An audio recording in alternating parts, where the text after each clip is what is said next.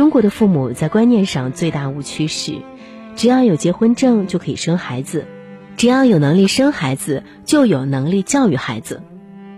任何成人都可以教育孩子，把孩子交给爷爷奶奶就不用操心了，甚至交给保姆也可以。许多中国父母往往直到自己的孩子在学校成为问题学生，才开始为孩子的教育问题感到惊恐。教育孩子仅有爱不够，只有懂孩子的成长规律，才有好未来。中国最需要教育的不是孩子，而是父母。生了孩子，你就不能退货。教育孩子是人类最重要而又最困难的学问。父母是孩子永不退休的班主任。怀有对孩子一生的责任，无论父母事业上多么成功，也抵不了教育孩子失败带来的后果。所有的父母都想要教育好自己的孩子，但我们谁也没有做过岗前培训，匆匆忙忙就成为了父母。所以在教育孩子前，我们做父母的要接受教育，学习怎么样做一个合格的父母。你要了解孩子，别错过了孩子发展的关键期。发展的关键期是指人类的某种行为、技能和知识的掌握，在某个时期发展最快，最容易受影响。你了解多少孩子发展的关键期？学习咀嚼关键期六个月，婴儿期中最重要的学习期。秩序规范关键期二点五到六岁，儿童行为习惯形成的关键期。这一时期形成的性格、行为、习惯，往往到长大也不会改变。三岁看大，七岁看老。语言发展关键期三到六岁，三岁左右的孩子基本能掌握母语的全部发音和语法，之后语言能力会得到进一步发展。想象力发展关键期二到八岁，这一阶段呢要保护孩子的好奇心和想象力。文化敏感期六到十岁。这个时期的许多孩子非常好奇，爱动脑筋，问题特别多，应该满足孩子的求知欲望。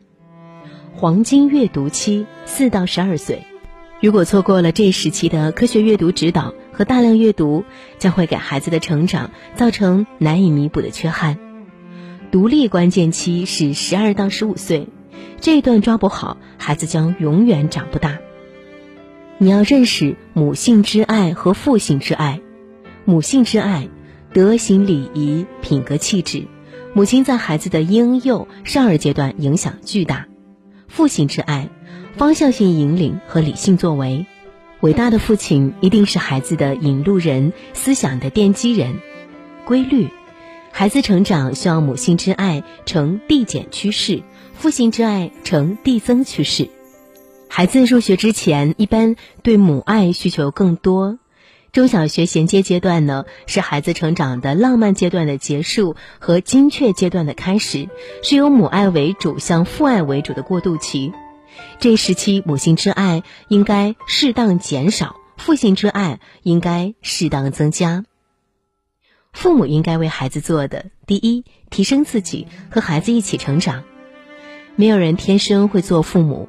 我们只能不断学习教育知识，提升自己，再结合孩子的实际情况来教育孩子，和孩子一起成长。二，言传身教，做孩子的榜样。父母是孩子第一任老师，孩子是父母的一面镜子。父母的缺点会在孩子身上反映出来，作为父母要时刻注意自己的言行，给孩子做好榜样。第三，善于发现生活，用生活中的小事教给孩子道理。一件事只有自己做过了，才知道它的对错；一条路只有自己走过了，才知道它的崎岖。孩子也是这样。给父亲的建议：第一，下班的路应该是回家的路。作为父亲，必须意识到自己肩上的教育责任，一定要记住，下班的路应该是回家的路。与父母一起吃饭的孩子更优秀。第二，爱家庭，尤其爱妻子。作为父亲，营造一个美好的家庭环境是父亲的基本责任。能给孩子带来安全感和爱的能力，父亲爱母亲，孩子也会在爱的滋润中长大。三，和孩子一起运动玩耍。男人也是个天真的大孩子，父亲是孩子最好的玩伴。只有和父亲一起，孩子才能真正放开了、痛快的嬉戏玩耍；只有父亲才能教给孩子勇敢、开朗的探索精神。四，带孩子看一看世界，给孩子讲一讲职场生活，带孩子看一看社会百态。父亲用他的眼睛带领孩子慢慢接触这个社会，用自己的经验帮孩子理清一条路。一般而言，母亲更家庭化，父亲更社会化，这是父亲应该做的。六句家庭教育箴言，家长必须知道。第一句：好父母都是学出来的，没有天生的成功父母，也没有不需要学习的父母。成功的父母亲都是不断学习提高的结果。我接触过这么多杰出的父母，没有一个是轻易取得教子成功的。一位优秀的母亲甚至说：“很多人都认为我很轻松，说你的孩子那么优秀，根本不用管。殊不知，我连晚上睡觉，其实都是有一只眼睛是睁着的。”进入二十一世纪，信息社会对人的素质要求越来越高，任何岗位都要求培训考核，但似乎只有生养教育孩子不需要培训，好像自动就会上岗，而且永远不会下岗。其实这种认识是错误的。第二句，好孩子都是教出来的。我接触过数百位优秀的父母，他们的一个共同点就是在教育孩子上费尽心思。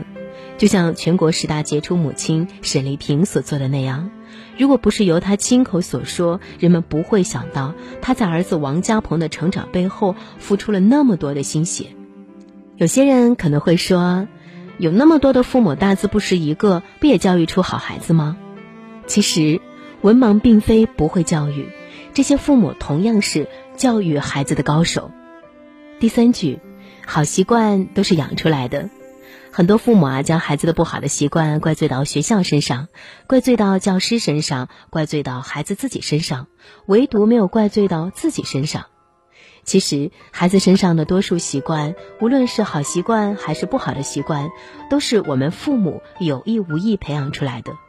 父母常常是孩子问题的最大制造者，同时也是孩子改正错误与缺点的最大障碍。当务之急的不是教育孩子，而是教育父母。没有父母的改变，就没有孩子的改变。没有不想学好的孩子，只有不能学好的孩子。没有教育不好的孩子，只有不会教育的父母。因此，在骂孩子之前骂自己，在打孩子之前打自己，只有这样才能彻底的改变自己。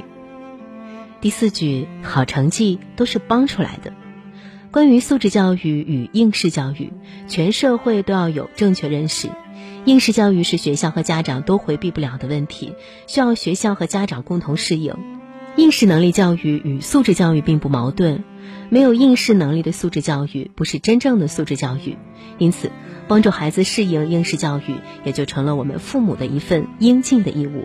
而帮助孩子减负的最好办法是我们父母增负，就是我们父母能够成为孩子的导师。第五句，好沟通都是听出来的。对于孩子进入初中、高中的家长来说，普遍存在一种困惑，那就是同孩子难以沟通。进入青春期的孩子啊，与进入更年期的母亲的冲突更多，不仅是因为处于内在的心理动荡期，更重要的是两者的外部压力都很大。孩子面临的是升学的压力，母亲面临的是事业的压力，这就更需要加强沟通。优秀的父母在这方面大都做得很好。他们良好的沟通来源于自觉地遵循了以下这三条原则：第一个步骤是倾听，就是让孩子把话说出来，并且听懂孩子话里的真实意思；第二个步骤是理解，就是站在孩子的角度想想是不是有道理，结果往往是有道理的；第三个步骤是建议，就是有道理。孩子并不一定啊就能够采取正确的行动，因此父母这里应该给予建议。在这三个步骤中，倾听是父母们做的最差的。每一个孩子啊都是伴随着问题成长的，每一个父母也都是伴随着问题成长的。不碰到问题的孩子是找不到的，不碰到问题的父母也是找不到的。关键是要像那些优秀的父母们那样，能够静下心来找到解决问题的办法。第六句，好成就都是教化出来的。智力不是最重要的，比智力重要的是意志，比意志重要的是胸怀，比胸怀重要的是品德。而这些正是一个人成长中最重要的。我们在看人物传记时，常常都会对传记人物幼年时的不同反响留下极为深刻的印象。原因就是这种成就动机对人的影响巨大。意志、胸怀、品德等这些最重要的因素，不是通过父母的说教等等显教育就能够产生效果的。